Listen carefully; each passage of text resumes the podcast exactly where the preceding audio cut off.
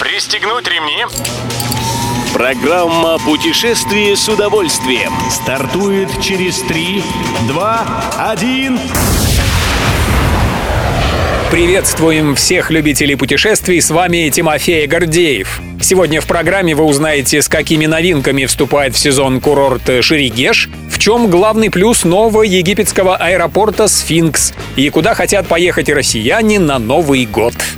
Добро пожаловать! Кузбасский горнолыжный курорт Шерегеш в новом сезоне наконец-то запустит трассу для вечернего катания. До недавнего времени здесь не было соответствующего освещения, но теперь курорт оснащен необходимой системой. Как рассказали в Министерстве туризма и молодежной политики региона, вечернюю трассу откроют и в секторе «Б». Горнолыжный сезон в Шерегеше откроется 11 ноября, и в первый день вечернее катание для всех будет бесплатным. По сведениям РИА Новости, еще одна новинка сезона — новый физкультурно-оздоровительный комплекс «Опушка». Полетели!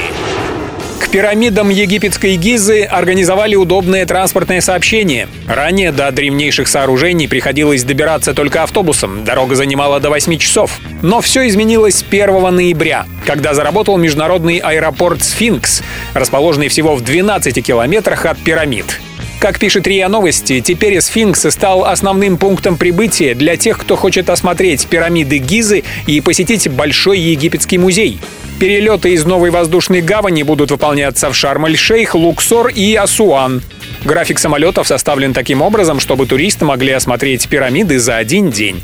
Вообще же сфинкс будет принимать и внутренние, и международные рейсы.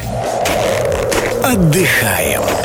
В рейтинге городов, куда планируют отправиться россияне на Новый год, в этот раз нет ни одного крымского представителя, зато вернулся Минск.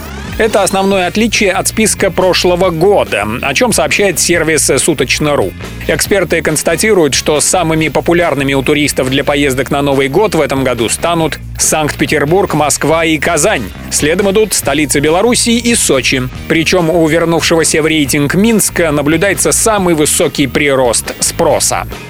Любой из выпусков «Путешествие с удовольствием» можно послушать, подписавшись на официальный подкаст программ Дорожного радио. Подробности на сайте Дорожное.ру. Дорожное радио вместе в пути.